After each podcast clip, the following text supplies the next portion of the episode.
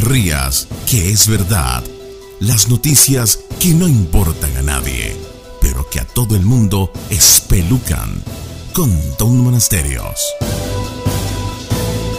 Una familia vivió nueve años en el sótano de una casa esperando el fin del mundo. Durante nueve años estuvieron encerrados en un sótano esperando el fin de los tiempos. Bueno, al final lo que llegó fue la policía. Una familia residente en una granja allá en Holanda fue hallada después de casi una década cuando uno de sus integrantes apareció en un bar local y tras tomarse algunas frías en la barra decidió pedir ayuda. El grupo estaba formado por un hombre de 58 años de edad y una familia con hijos adultos con edades comprendidas entre los 18 y los 25 años.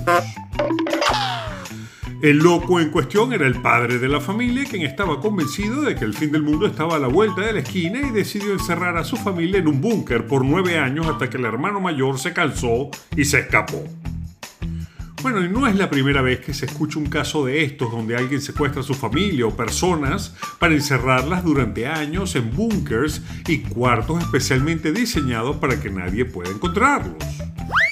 A veces son actos criminales de secuestro y en otras ocasiones, como el de esta familia, que se volvieron una especie de culto familiar donde el padre impuso una vida loca a sus hijos.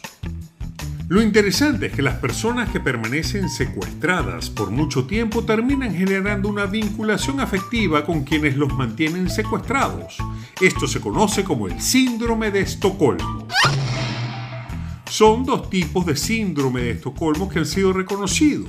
La primera son aquellos que tienen sentimientos positivos hacia sus secuestradores y la segunda tipo de reacción son aquellos que muestran miedo e ira contra las autoridades policiales o quienes se encuentran en contra de sus captores.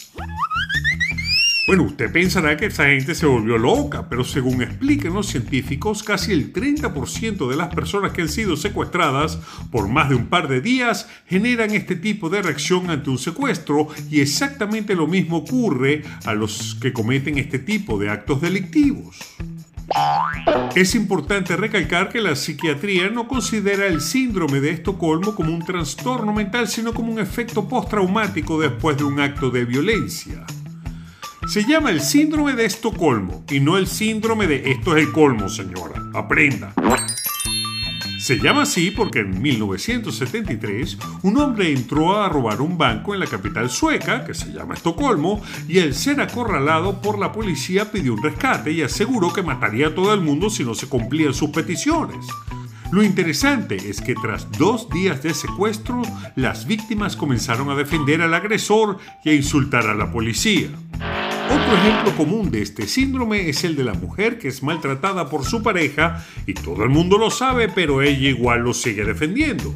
Revísese, a lo mejor eso le pasa a usted y no se ha dado cuenta con alguien cercano o con el gobierno de su país. Y no se ría, que es verdad.